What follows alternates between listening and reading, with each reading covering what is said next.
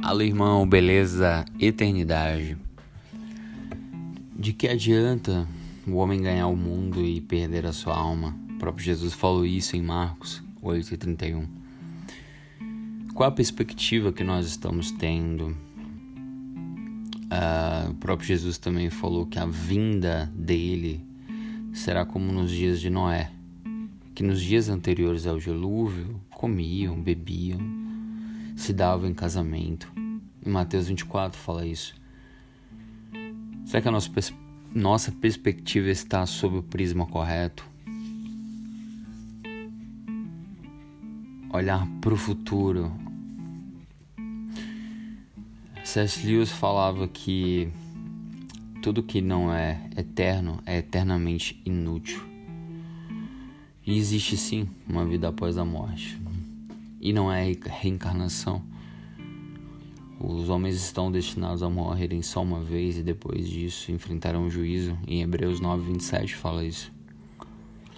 Não, não é escapismo, não é, nossa, tipo, então não vou fazer nada aqui, vou ser um, é, um niilista, vou.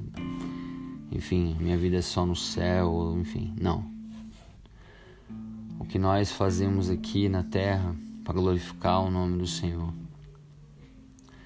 terá uma repercussão no nosso galardão no céu. Naquele dia. Eu mesmo eu tenho que orar mais para que eu possa ter um desejo pela eternidade, desejo pela pela glória do Senhor, no dia em que toda lágrima será enxugada, no dia em que o mal ele será extinto. Não sei se você percebe, mas um mundo tão cruel, né? A cada dia pior, cada dia sem amor, e realmente isso vai acontecer. Um, o amor de muitos se esfriaria. Eu realmente não vejo a hora de tudo isso acabar e para que a gente possa estar tá em outro plano. Porque realmente aqui não é um pavio de bomba aceso a qualquer hora vem o boom. É isso, que a gente viva a cada dia como se fosse a vinda do Senhor Jesus, né? fazer tudo para a glória de Deus. E enquanto a gente estiver aqui na terra, possamos usar os nossos dons e talentos. É só você ver na parábolas dos, é, do administrador, né? que ele, ele deu cada um um talento conforme a sua capacidade e depois voltou para prestar contas.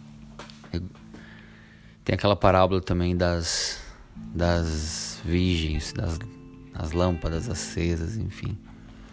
Possamos estar com as lâmpadas acesas. Né? E se Jesus viesse hoje, como eu estaria? Será que eu estaria pronto?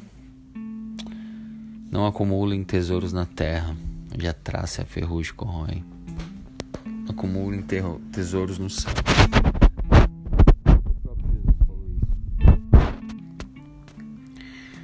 É isso. Que possamos amar a vinda de Jesus. Maranata.